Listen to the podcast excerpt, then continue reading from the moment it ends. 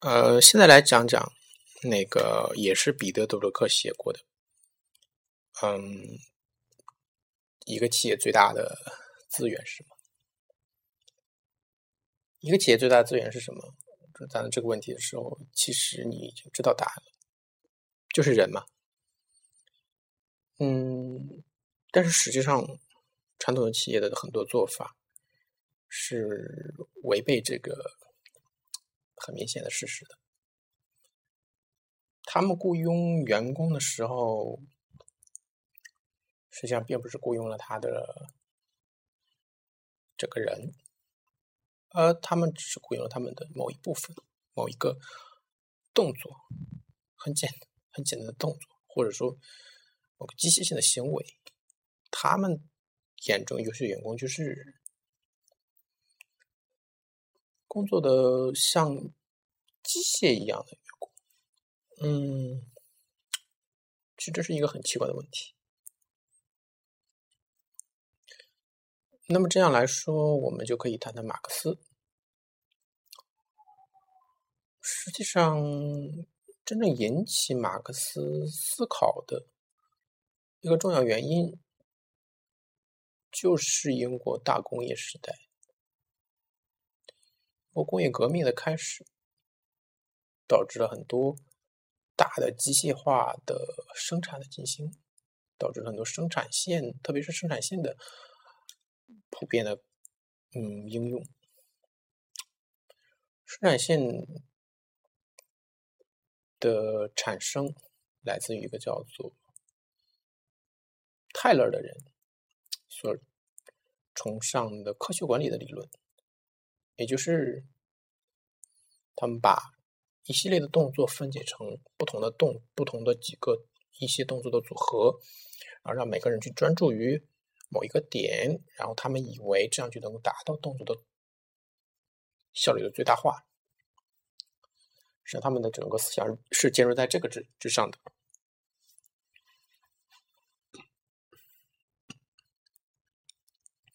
马克思呢，就是。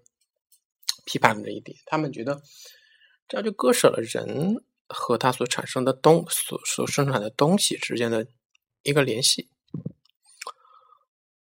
嗯，实际上谈到这一点的时候，马克思是很很浪漫主义的，去对于过去的时代有一个怀念。他觉得传统的手工艺人对待产品的那个。那种情感被消解了，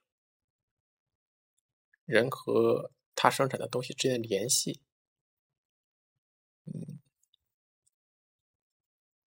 被割裂了。嗯，谈到传统的工艺人对自己产品的感情，嗯，其实我们可以用《哈利波特》。与死亡圣器里面的一个意象来描述，那就是魂器这个东西。你知道魂器这个东西实际上是伏地魔死亡之后能够得以数次重生的这么一个原因。整个哈利波特的理论世界观其实就是建立在这个之上的。也就是说，阿里嗯，伏地魔在和某一样东西进行亲密接触，不论是日记也好，不论是蛇也好，不论是哈利波特本身也好，他都把自己的灵魂的一个部分散布到那个上面去。实际上，手传统手工艺人对待产品的这个感情，就有点像魂器。就是他们在做东西的时候，他们不自觉的把自己的一部分传递到他们的东西之上，也就是 他们的看待自己的产品的时候的感情，有一点像我们们父母在看待子女的感情，实际上他们都是很客观的，并不是说很。很非理性的说这个东西就是完美的，他们自己造的东西就是完好无缺的。他们知道东西是有缺陷的，这是一定的，但是他们还是没办法割舍这份感情。你就算把一个很完美的东西拿来跟他换的话，也不一定换给你，因为他在做这个东西的时候投入了很多时间，投入了很多感情，这是无法替代的。每个人的时间都是无法重复的，上一刻的自己你永远回不去的，所以他们就是很珍视他们的东西。但是当你把这么一一个完整的做工的过程分解成部分的时候，那么这个感情也就不存在了。因为你很难说这个东西是某个人的产品了，大家都集体劳动的产物嘛。但是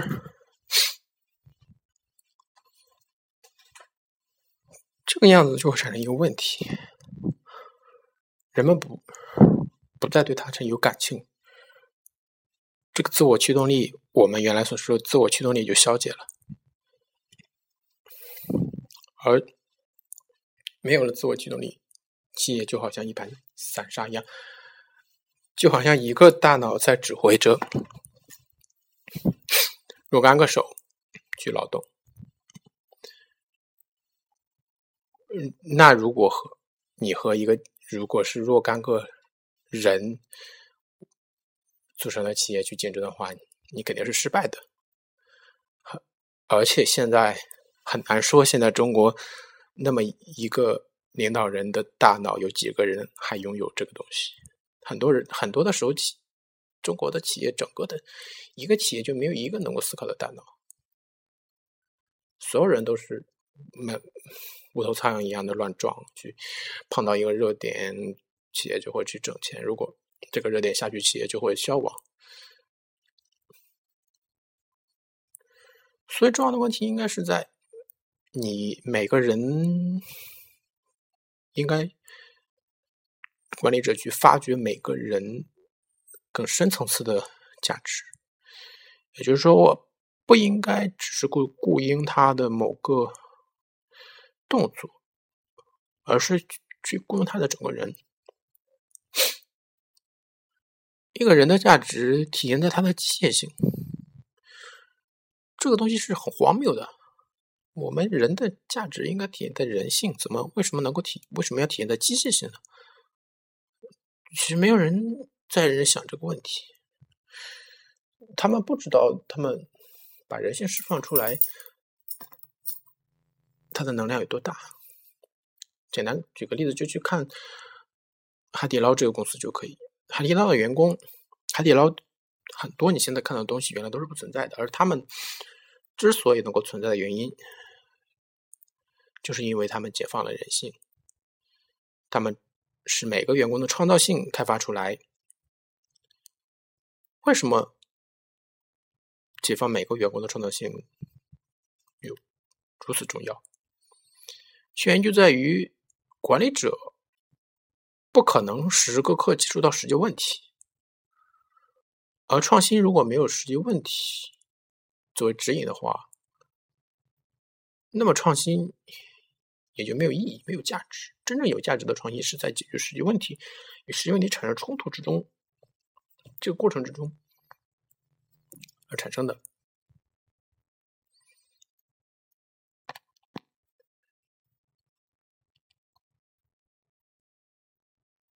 OK，到这里。